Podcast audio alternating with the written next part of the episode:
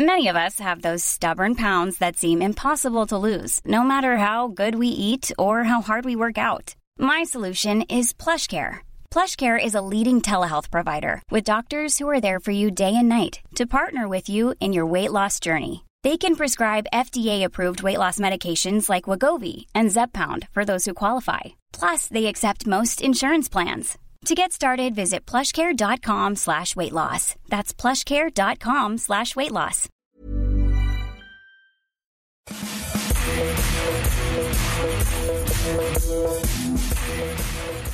Bonjour à tous et bienvenue dans ce nouveau numéro du FC Stream Team. Je suis Cyril Morin, journaliste à Eurosport et je suis ravi de vous retrouver sans Martin Motsnier, sans Maxime Dupuis qui prennent un repos bien mérité, mais pour m'accompagner ce vendredi, j'ai un poids lourd à mes côtés.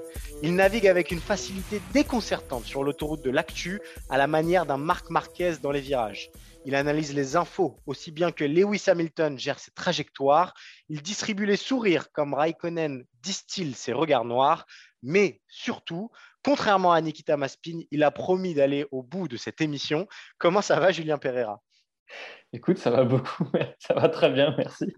C'était plutôt flatteur au début. Euh, ça, termine bizarrement. non, mais justement, tu, évites de terminer dans le bac à gravier comme, euh, comme le, le, vilain garçon du monde de la F1.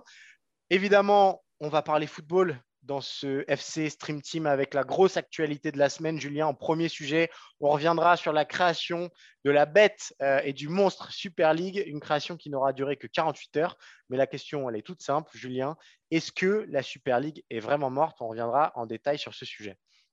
On reviendra en détail aussi sur euh, ce qui se passe à Bordeaux. Vous, le savez maintenant. King Street, euh, l'actionnaire majoritaire des Girondins, s'est retiré jeudi soir. Quel avenir pour Bordeaux? Est-ce que le club risque la faillite? On va en parler avec euh, un spécialiste qui sera avec nous dans la deuxième partie. Et on terminera évidemment avec un sujet made in Ligue 1, la course pour le titre avec ce choc entre Lille et Lyon ce dimanche. Euh, à cet égard, on s'est intéressé à une question très simple. Qui est finalement la meilleure recrue de Ligue 1 Yilmaz, Paqueta, Moiskin, Voland. On débattra de tout ça et on essaiera de trouver une réponse très clair. Voilà Julien pour le sommaire. Si vous nous écoutez en podcast, n'oubliez pas de nous noter, n'oubliez pas de nous relayer, n'oubliez pas de commenter. Le FC Stream Team est disponible chaque semaine sur toutes les bonnes plateformes d'écoute. Et si vous préférez la vidéo, il suffit de vous rendre sur eurosport.fr pour retrouver les meilleurs moments de cette émission. Julien, on a fait le tour. Passons au premier sujet. Passons au premier sujet avec la, Super League, évidemment, avec une information qui est plutôt récente. Euh, puisqu'aujourd'hui, on attendait euh, les sanctions de l'UFA à l'encontre de, des clubs qui ont choisi, qui ont tenté de monter euh, la Super League.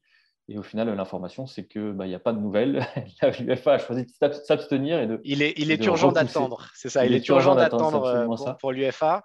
Euh, avant de revenir peut-être sur les conséquences que pourrait avoir la création de cette Super League et les éventuelles sanctions qui ont été donc retardées ce vendredi par l'UFA, peut-être qu'on peut rappeler à ceux qui nous écoutent le déroulé complètement fou qu'on a vécu cette semaine, Julien, concernant la, la, Super League créée dimanche 18 un peu dans l'ombre à minuit avec un, communiqué, euh, diffusé en pleine nuit. Et à partir de là, on a vécu 48 heures complètement folles. Ouais, 48 heures complètement folles. Ça a débuté donc avec euh, ce communiqué, tu l'as dit.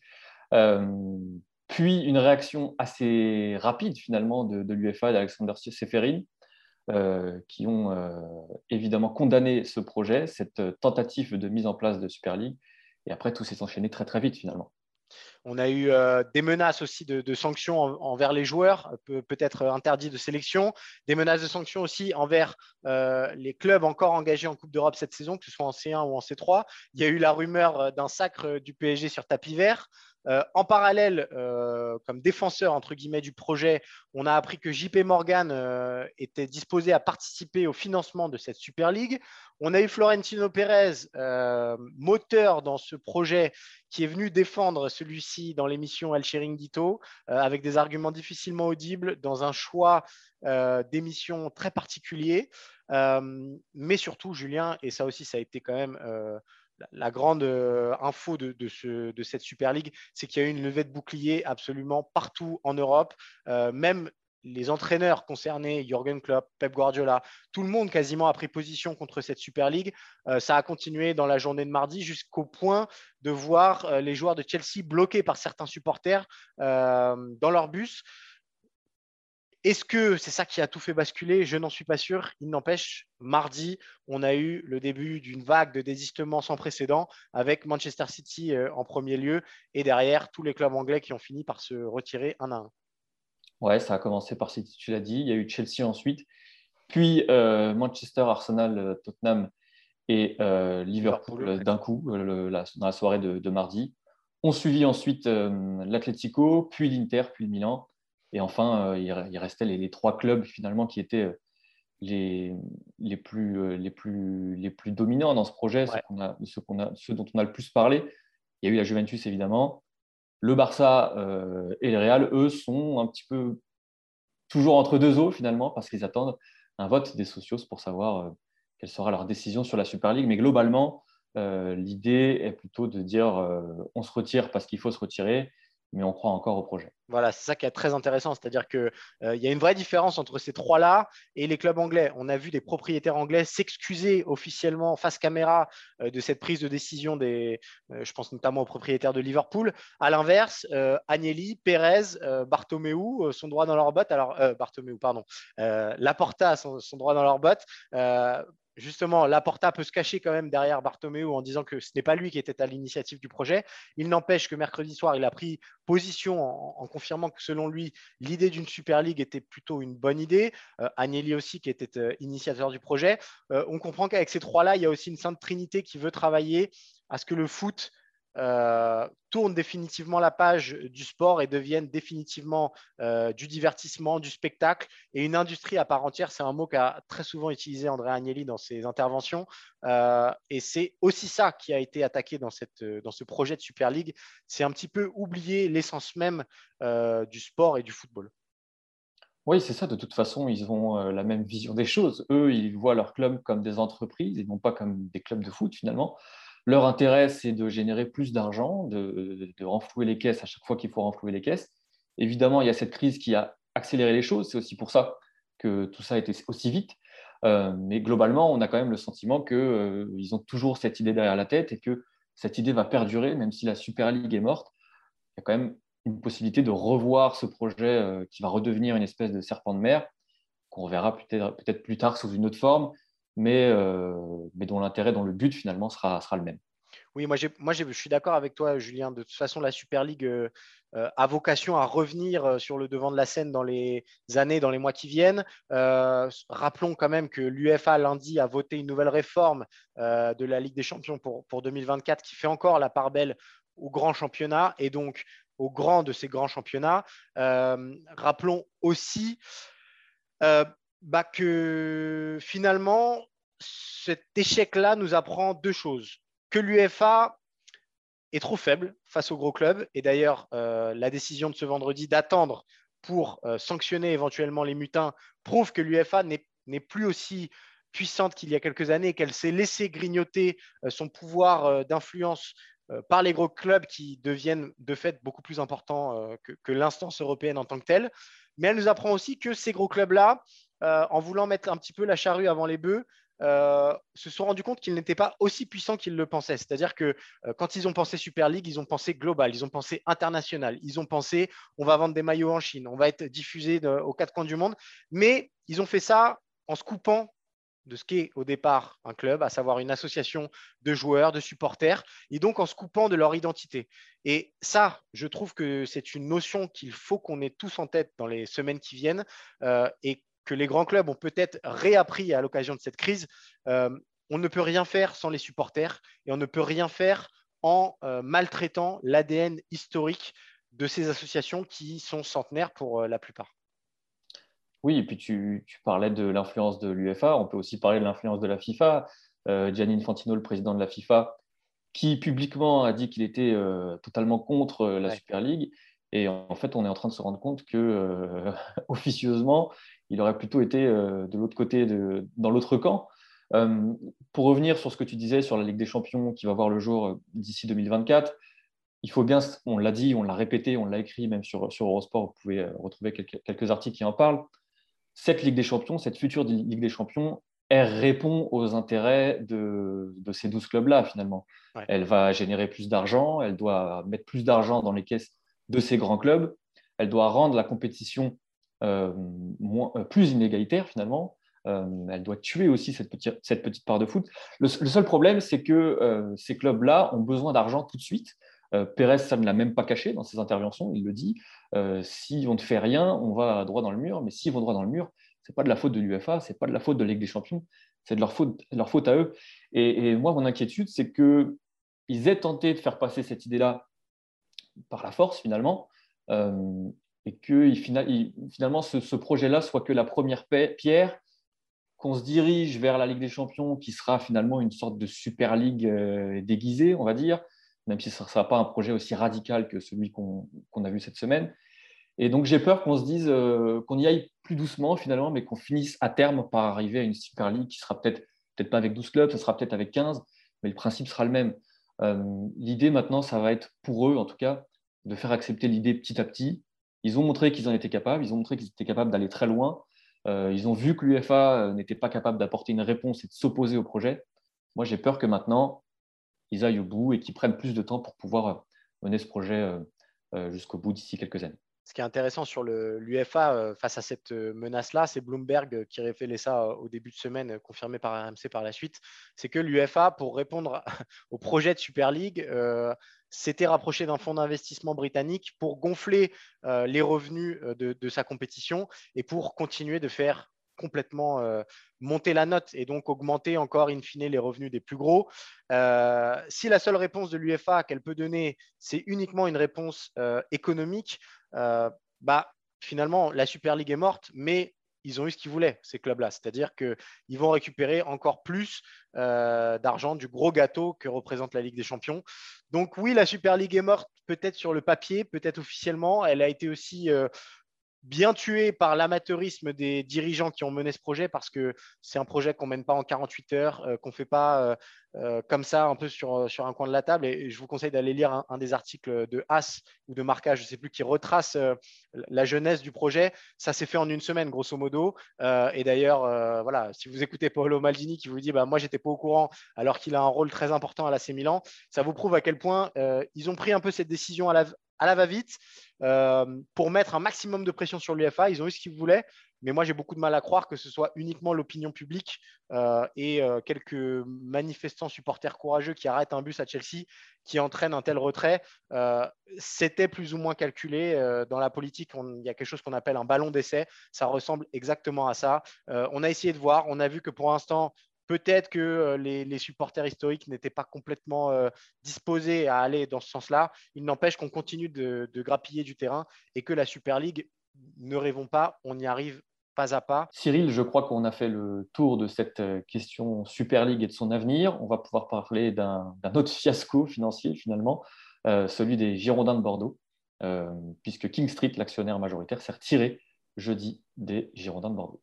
Dans la FC Stream Team, ce vendredi, on voulait revenir sur l'actualité brûlante qui a frappé un club historique de Ligue 1. C'est évidemment le retrait de King Street des Girondins de Bordeaux. Pour en parler, on accueille Nicolas Pietrelli, euh, responsable de Web Girondins, un, super site. Allez les, suivre si vous suivez les, Girondins. Euh, Nicolas, on, vient de voir parce que la soirée de jeudi a été éprouvante pour beaucoup de supporters bordelais. Euh, certains s'y attendaient. Est-ce que peut-être avant de, commencer, tu peux nous rappeler brièvement ce qui s'est passé depuis le 27 juillet 2018 et la vente de M6 à des fonds d'investissement américains? Salut Cyril, salut à tous. Euh, oui, alors il faudrait même, je pense, remonter, euh, puisque si tu veux, c'est euh, l'enchaînement de mauvaises décisions qui ont été prises depuis des années, et je pense même avant 2015 et l'entrée dans ce nouveau stade. Il faut savoir que M6, pour remettre dans le contexte, souhaitait se séparer du club depuis des années. ils n'ont réussi à le faire que ce mois d'octobre 2018. Mais avant ça, Nicolas de Taverneau, il a cherché euh, des solutions. Il a essayé de valoriser le club comme il le pouvait. Mais l'entrée dans le stade, pour moi, marque un tournant. Pourquoi? Parce que euh, en 2015, donc euh, Bordeaux et la commune de Bordeaux et les Girondins de Bordeaux décident de construire un, nouveau stade et entrent dans ce nouveau stade. Et ça amène une charge supplémentaire d'environ d'un peu moins de 4 millions d'euros euh, par an, par saison, pour le club des Girondins de Bordeaux. Et pour moi, là, il y a une bascule, parce que ces 4 millions d'euros-là, si on analyse tous les mercatos, à part le mercato de l'été 2017, on voit que c'est une somme qui n'est plus investie dans le sportif. Et à partir de là, on voit que l'effectif perd en qualité d'année après année. M6 trouve, euh, avec Joe Dagrossa et euh, son fonds d'investissement GACP, plus King Street, euh, euh, j'allais dire deux pigeons. deux investisseurs, on va les appeler comme ça. Deux investisseurs pour mettre 100 millions d'euros environ pour acheter le club des Girondins de Bordeaux. Et il faut savoir qu'à l'époque, en 1999, M6 a racheté le club pour un euro symbolique. Voilà, je, je dis juste ça. Euh, vous en tirez les conclusions. Donc, à partir de ce mois d'octobre 2018, euh, donc, il y a une nouvelle présidence qui arrive. Stéphane Martin passe le relais, qui était le, dernier président des Girondins de Bordeaux, qui était un, profil de banquier qui était là depuis quelques années, qui avait remplacé Jean-Louis Trio pour passer la main euh, et pour faire cette vente qui est faite.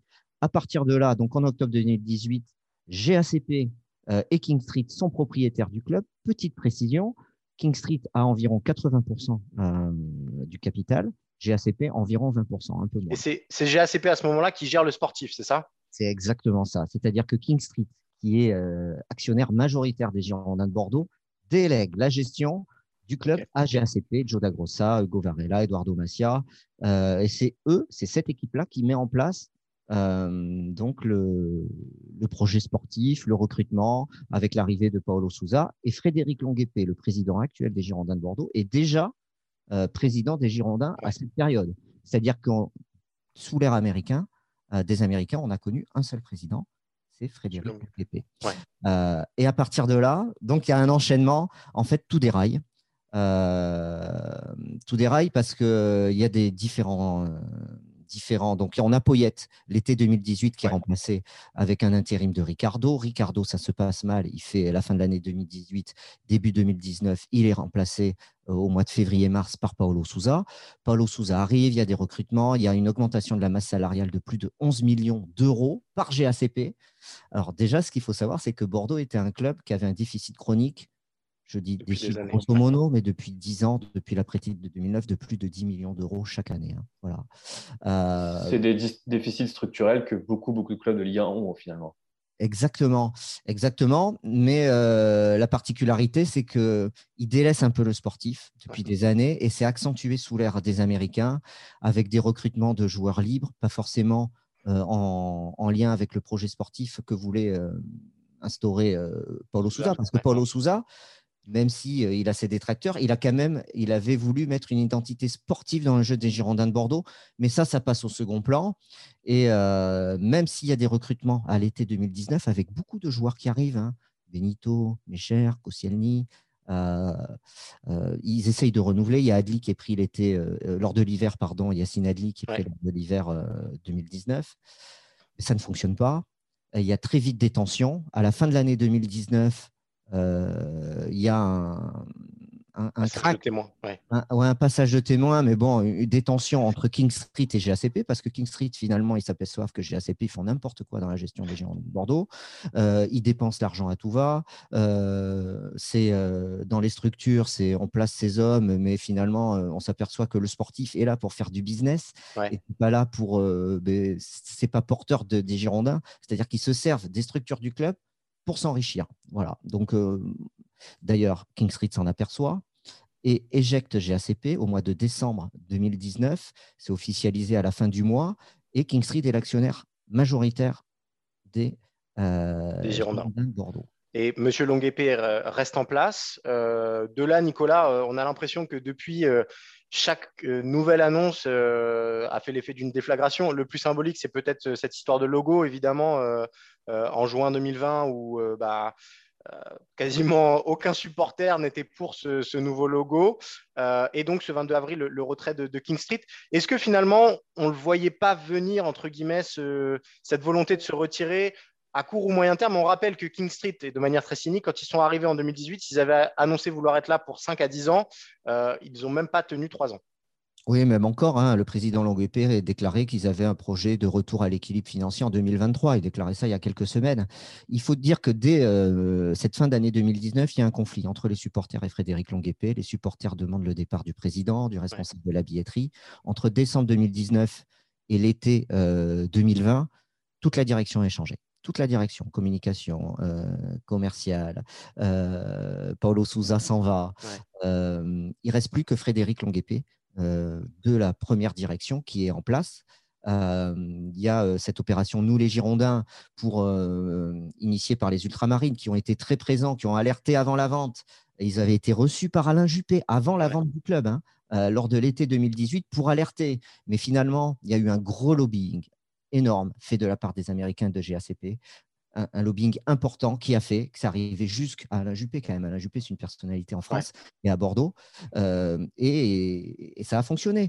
Donc à partir de décembre, il y a cette cassure. Et là, c'est la descente aux enfers avec euh, les supporters qui sont contre cette direction du club, le sportif qui ne fonctionne plus, un entraîneur qui dit mais moi j'ai plus rien à faire au Girondins de Bordeaux, je m'en vais. Donc Paulo Souza part, il recrute. Donc lors de l'été 2020 Jean-Louis Gasset et Alain Roche, des personnalités bordelaises, parce que Gasset avait été champion de France en 99 avec euh, Laurent Blanc, il était l'adjoint de Laurent Blanc, et Alain Roche a joué, formé au club, a joué au Girondin de Bordeaux. Et, euh, mais finalement, ils n'ont pas de moyens, il n'y a pas d'argent pour recruter. Euh, sportivement, ben, les structures du club sont complètement déstabilisées par toute cette instabilité. Hein, que ce soit, il n'y a pas un entraîneur qui fait plus de 18 mois à Bordeaux. C'est impossible. On, ne, sait plus ce que c'est la stabilité sportive. Et financièrement, ça ne va pas. Il y a des conflits entre le président euh, au, départ et la presse, entre le président et les supporters, entre le président et les joueurs. Il symbolise un peu, euh, Frédéric Longuepé, l'échec de ce rachat. Il n'a jamais incarné le club. Ils se sont arrivés un peu à Bordeaux, les Américains, en terrain conquis. On va vous apprendre ce que c'est le sport business. En gros, ils sont arrivés en donneur de leçons. On va vous apprendre comment on gère un foot. On va vous apprendre ce que c'est le football. On va vous faire rêver. On vous balance deux, trois phrases pour vous dire que vous allez jouer la Ligue des Champions dans trois ans. Et puis finalement, euh, on s'aperçoit de quoi aujourd'hui? Ben, Qu'ils quittent le club parce que le club est ruiné, euh, sportivement et financièrement.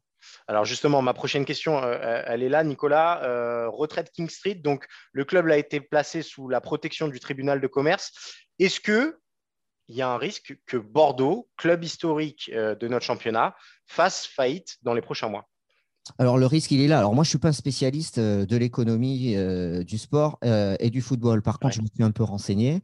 oui, il y a un risque. Après, il faut savoir que depuis, depuis un an, King Street cherche à se séparer du club. Il y a des actionnaires qui se sont déjà manifestés, des investisseurs, pardon, qui se sont manifestés.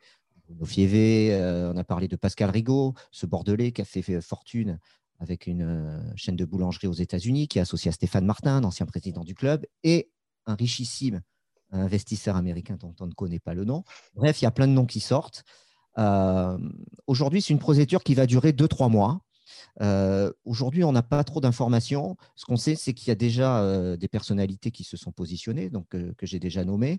il va falloir que le mandataire qui va être nommé pour gérer le club hein, à la place de l'équipe dirigeante, hein, il va falloir faire un état de la dette, puisque le club aujourd'hui, il vaut plus rien. Ce qui vaut, c'est sa dette. Il va falloir connaître la somme qu'il va falloir débourser pour ben, maintenir le club.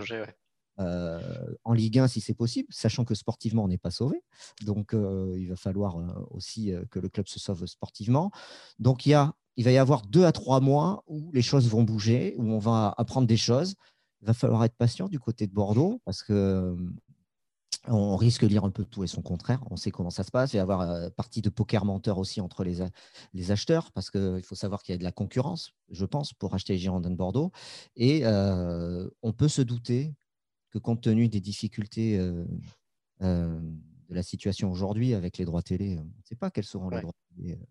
Euh, Tout à fait. On ne sait pas ce que les clubs vont toucher en droit télé. Le Covid, on ne sait pas, on n'a pas trop de, visibilité. On peut penser que la DNCG et la LFP fera tout pour sauver Girondins de Bordeaux.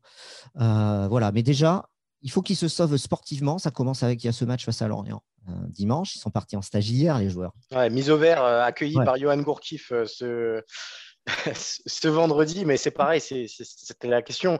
Euh, ça arrive dans un moment où sportivement Bordeaux euh, va très mal.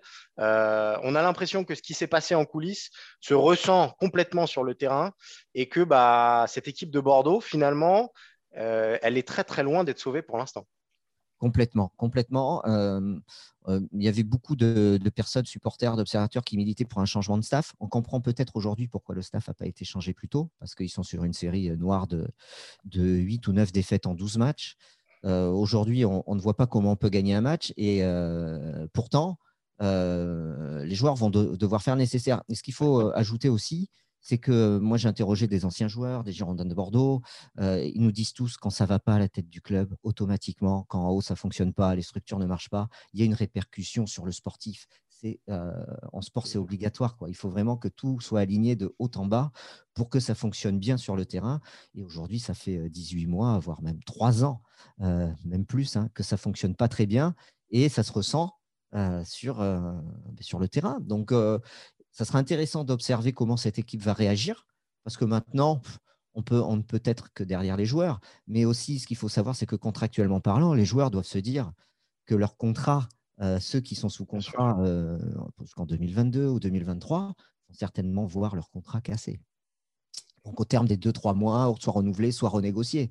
Donc il y a beaucoup d'incertitudes. Est-ce qu'ils vont arriver à, à inverser la vapeur Peut-être on voulait un choc psychologique. Là, ils ont eu un choc psychologique. Je ne sais pas s'il sera positif, mais bon, euh, on aura peut-être un début de réponse dimanche. Ouais, on a l'impression que ça peut avoir un côté hyper destructeur comme un côté euh, plus positif, parce qu'effectivement, tu l'as dit, les joueurs maintenant vont se poser des questions. Et puis, s'ils se posent des questions et qu'ils voient leur avenir un petit peu incertain, ils vont peut-être se dire bon, bah, sur le terrain, il faut qu'on fasse les choses pour qu'on puisse s'en sortir, au moins personnellement, aussi collectivement, parce qu'il euh, n'y a aucun doute sur le fait que beaucoup de joueurs ont un attachement, au club quand même. Donc, c'est, cette incertitude, on a l'impression sera une sorte de tout ou rien finalement euh, avec Bordeaux sur cette fin de saison. Euh, dernière petite question, Nicolas, peut-être d'un point de vue plus supporter. Qu'est-ce que vous attendez d'un éventuel repreneur? Est-ce qu'il faut qu'il y ait des garanties sportives très solides? Tu as, mentionné le nom d'un Américain dont on ne connaît pas encore l'identité. Est-ce que, bah, vu ce qui s'est passé avec les, précédents investisseurs américains, un, nouvel Américain à la tête de Bordeaux serait accepté ou il faut que ce soit quelqu'un du cru qui comprenne l'identité bordelaise euh, et qui ne veuille pas faire de Bordeaux une marque euh, de NBA, mais que ça reste un club de football euh, de, Ligue 1 alors oui, là, on a été échaudé. Hein. je peux te dire que, alors il y avait une partie des supporters qui étaient contre la vente au départ, d'autres qui voulaient laisser le crédit du bénéfice du doute, voir ce que ça allait donner. Et là, force est de constater que c'est un échec total. Donc oui, je pense que ça peut être un mal pour un bien pour recentrer un peu sur l'identité, sur les valeurs du club, familial, local, euh, et ne pas oublier que sans les supporters, ben, il n'y a pas de football. Euh, les joueurs, ils peuvent jouer, mais les supporters, ce sont eux, en regardant les matchs de foot ou en allant assister aux matchs de foot, qui font vivre les joueurs. Hein. C'est grâce à, j'allais dire, notre argent, celle qu'on dépense pour, euh, pour le foot que les joueurs ont un salaire aujourd'hui. Hein. Sinon, il n'y aurait pas des droits télé élevés, etc. Donc oui, les attentes aujourd'hui, je pense qu'au euh, lendemain de cette annonce, l'attente, c'est de sauver le club. Euh, on se dit, parce que le pire des scénarios serait de, que le club soit, ne soit pas sauvé, qu'il n'y ait pas de repreneur qui ait les reins assez solides pour investir et maintenir le club dans l'élite du sport français. Il y en a qui, même des, il y a même des supporters qui disent moi, même une descente en Ligue 2, de toute façon, on sera toujours derrière le club. Même en National 3, on sera toujours derrière le club. Moi, je souhaite pas. Euh, je souhaite, si possible, que le club soit maintenu. Après, il faut voir parce qu'il va falloir constituer un nouvel effectif capable de jouer quoi Moi, aujourd'hui, si on a une identité bordelaise avec des gens du cru et des valeurs un peu proches des gens humaines, euh, moi, jouer le maintien, euh, à titre personnel, ça me convient de, suivre l'actualité d'un club qui a ces valeurs-là et qui joue le maintien, qui se reconstruit petit à petit. Ça peut être très intéressant et euh, valorisant à suivre. Bah, on suivra ça évidemment de près. Allez suivre aussi euh, tous les futurs rebondissements du dossier sur Web Girondin euh, pour vous tenir informé des, dernières infos. Et on surveillera ça aussi de très très près sur Eurosport et dans le FC Stream Team. Merci beaucoup Nicolas. Et nous, Julien, on va enchaîner, on va rester sur le thème de la Ligue 1, mais on va parler des meilleurs recrues de cette saison 2020-2021. Oui Cyril, parce que ce week-end, il y a un choc dimanche entre euh, Lyon et Lille, un choc qui sera évidemment capital pour euh, la course au titre. Un choc entre deux équipes aussi qui sont portées par des recrues. estivales qui, qui font partie des meilleurs recrues de Ligue 1. Alors, on a sélectionné quatre joueurs pour répondre à cette question. Et c'est évidemment pas un hasard, ces quatre joueurs jouent dans les quatre clubs qui disputent le titre cette saison. Moiskin, Burak Yilmaz, Kevin Voland et Lucas Paqueta. on va essayer de, faire le tri parmi ces quatre joueurs pour désigner et savoir qui est la meilleure recrue de cette saison 2020-2021. Euh, on a dû un peu procéder par élimination pour répondre à cette question. Euh, celui qui semble un petit peu en retrait par rapport aux quatre, c'est Moiskin. Euh, parce que c'est un formidable buteur et d'ailleurs le PSG a eu raison d'aller le prendre quand on voit la saison de, de Mauro Icardi. il n'empêche autant statistiquement que même en termes de régularité dans les matchs voilà, ce n'est pas forcément l'individualité forte euh, du PSG en, Ligue 1 cette saison. Évidemment, on pense à Kylian Mbappé euh, avant tout. Euh, donc, on a mis plutôt Moiskin de côté. on a aussi décidé de mettre Kevin Voland de côté, qui pour le coup présente les meilleures stats des quatre. Mais formidable recrue, formidable attaquant qui forme un duo exceptionnel avec Wissam Ben Yedder. Mais on, voilà, c'est vrai qu'on a eu du mal à dégager une individualité du collectif monégasque euh, qui semble être vraiment la force de cette équipe. Euh, Voland est un membre important parmi d'autres, tandis que les deux hommes qui restent en jeu, euh, que ce soit Borak Ilmaz ou que ce soit Lucas Paqueta, il y a quelque chose en plus, Jap, et je crois que tu veux défendre la candidature de l'attaquant du LOSC.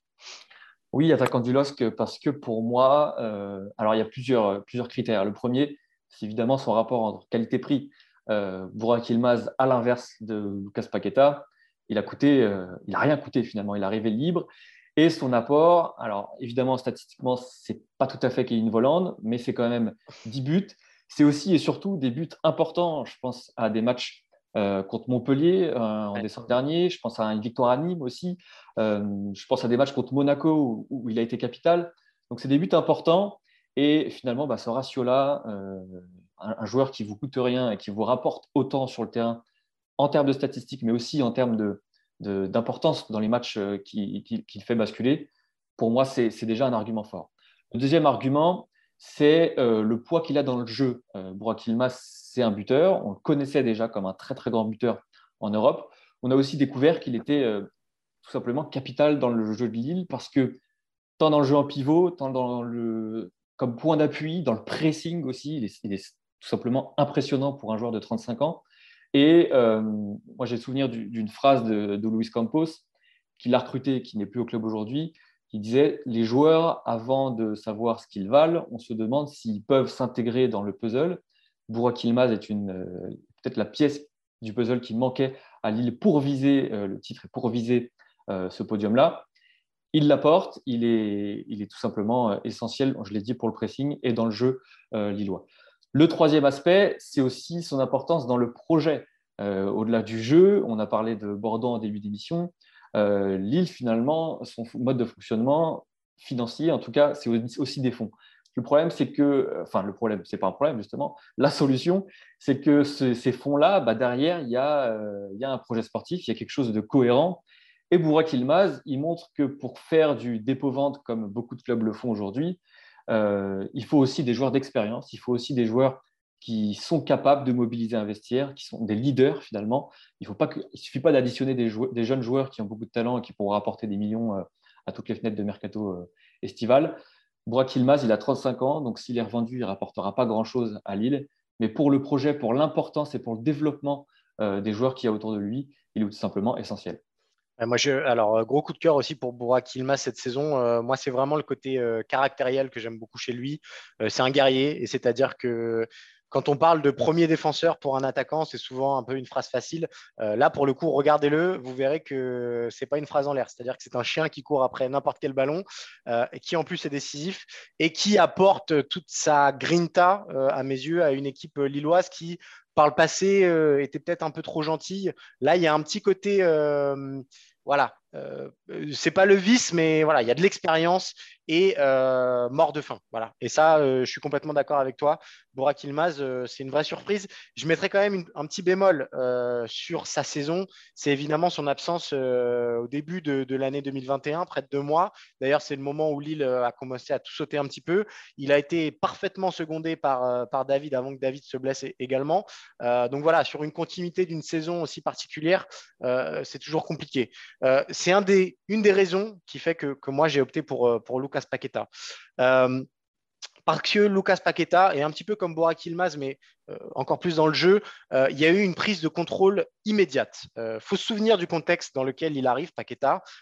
c'est après le Final 8 on pense que le milieu Guimaraes, Cacré, Aouar va marcher sur la Ligue 1 comme il a marché sur euh, Manchester City et sur la Juventus Turin. Donc, euh, mettre un autre milieu de terrain là-dedans avec une propension technique qui, en plus, euh, ne fait pas beaucoup de stats et est un petit peu en échec du côté de l'AC Milan, on se dit, bon, on voit pas trop l'intérêt. Bah, en fait, dès ses premiers matchs, il tord le coup au cliché. on l'attendait numéro 10, un petit peu soyeux. En fait, c'est un guerrier magnifique, magnifique dans le pressing qui vraiment enchaîne les courses de manière très importante. Et pour moi, son match symbole, c'est le match aller face à Lille déjà, où euh, Lyon est assiégé, mais lui, il, euh, voilà, il brille par euh, son bleu de chauffe et par sa capacité à répéter les efforts et à soulager une défense lyonnaise. Donc voilà, moi, ce côté prise de contrôle immédiate, quand il est arrivé, son premier match, bah, on a compris qu'en fait, bah, tous les ballons allaient passer par lui désormais et que bah, le patron du jeu lyonnais, aujourd'hui, il y a eu même Fils de Paille à un moment, mais euh, en cette fin d'année, le vrai patron, c'est évidemment Lucas Paqueta. Ce que j'ai beaucoup aimé, et c'est le deuxième point, c'est aussi cette influence statistique grandissante. C'est-à-dire que quand il est arrivé, on l'a dit, on l'imaginait plus en numéro 10, un petit peu inefficace.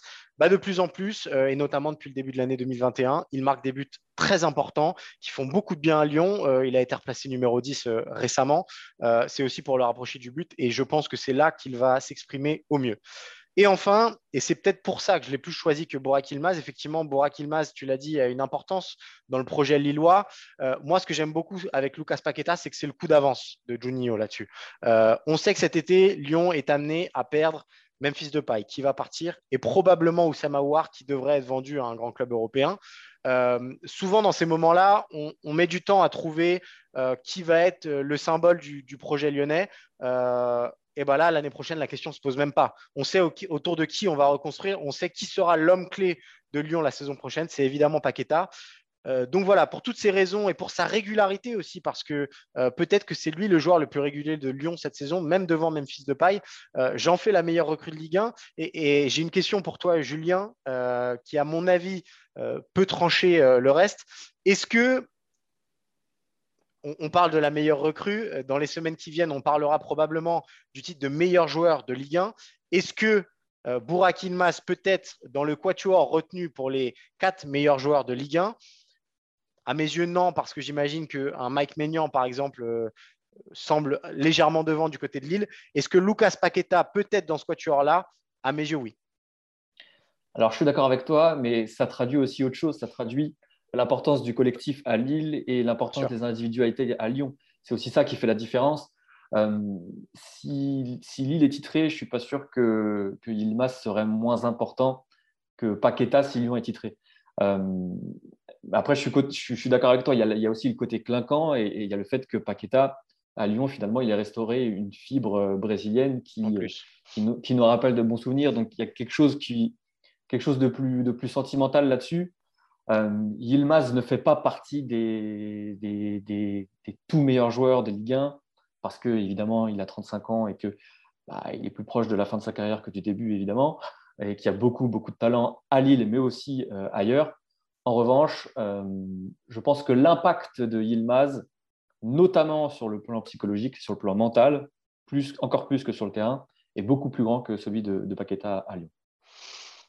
Voilà, euh, bah, on n'arrivera pas à se départager, mais dites-nous euh, en commentaire de cette vidéo ou euh, sur euh, les plateformes d'écoute qui, selon vous, est la meilleure recrue de Ligue 1. Rappel donc du match dimanche, très important pour le titre, Lille-Lyon, Lyon-Lille, en revanche, c'est au Groupama Stadium. Voilà pour ce FC Stream Team. Julien, comme promis, tu n'as pas terminé dans le bac à gravier. Tu es resté avec nous jusqu'au bout de cette émission. Euh, on te remercie. On va retrouver dès la semaine prochaine, je crois, euh, Martin Mosny qui sera de retour dans ce FC Stream Team. Euh, nous, on va vous saluer. On va vous rappeler que sur Eurosport ce week-end, il y aura encore beaucoup, beaucoup de choses à suivre. Donc venez vous connecter sur le site et sur les applications d'Eurosport. Et on vous dit rendez-vous la semaine prochaine pour le FC Stream Team. Même jour, même heure. Salut à tous.